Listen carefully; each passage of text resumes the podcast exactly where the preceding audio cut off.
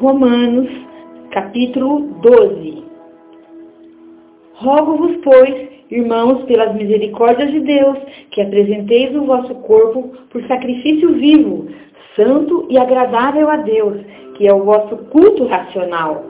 E não vos conformeis com este século, mas transformai-vos pela renovação da vossa mente, para que experimenteis qual seja a boa, agradável e perfeita vontade de Deus.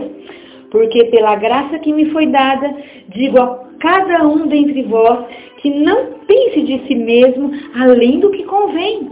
Antes, pense com moderação, segundo a medida da fé que Deus repartiu a cada um. Porque assim como num só corpo temos muitos membros, mas nem todos os membros têm a mesma função. Assim também nós, conquanto muitos, somos um só corpo em Cristo e membros uns dos outros, tendo, porém, diferentes dons segundo a graça que nos foi dada. Se profecia, seja segundo a proporção da fé.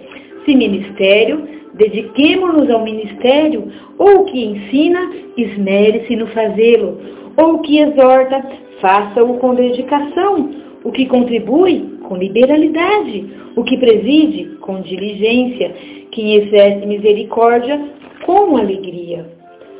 O amor seja sem, sem hipocrisia. Detestai o mal, apegando-vos ao bem.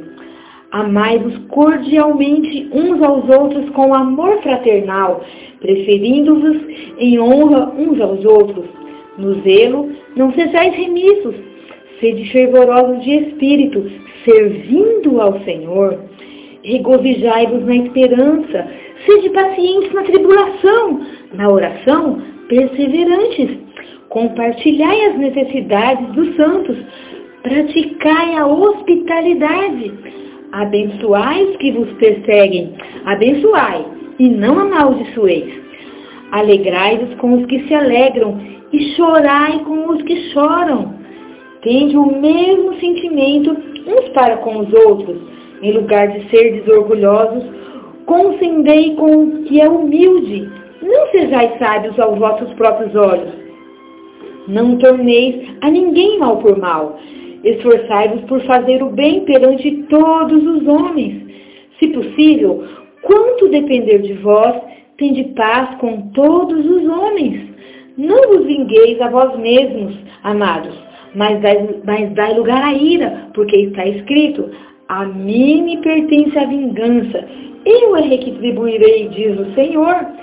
Pelo contrário, se o teu inimigo tiver fome, dá-lhe de comer. Se tiver sede, dá-lhe de beber, porque fazendo isso, amontoarás brasas vivas sobre a sua cabeça. Não te deixes vencer do mal, mas vence o mal com o bem.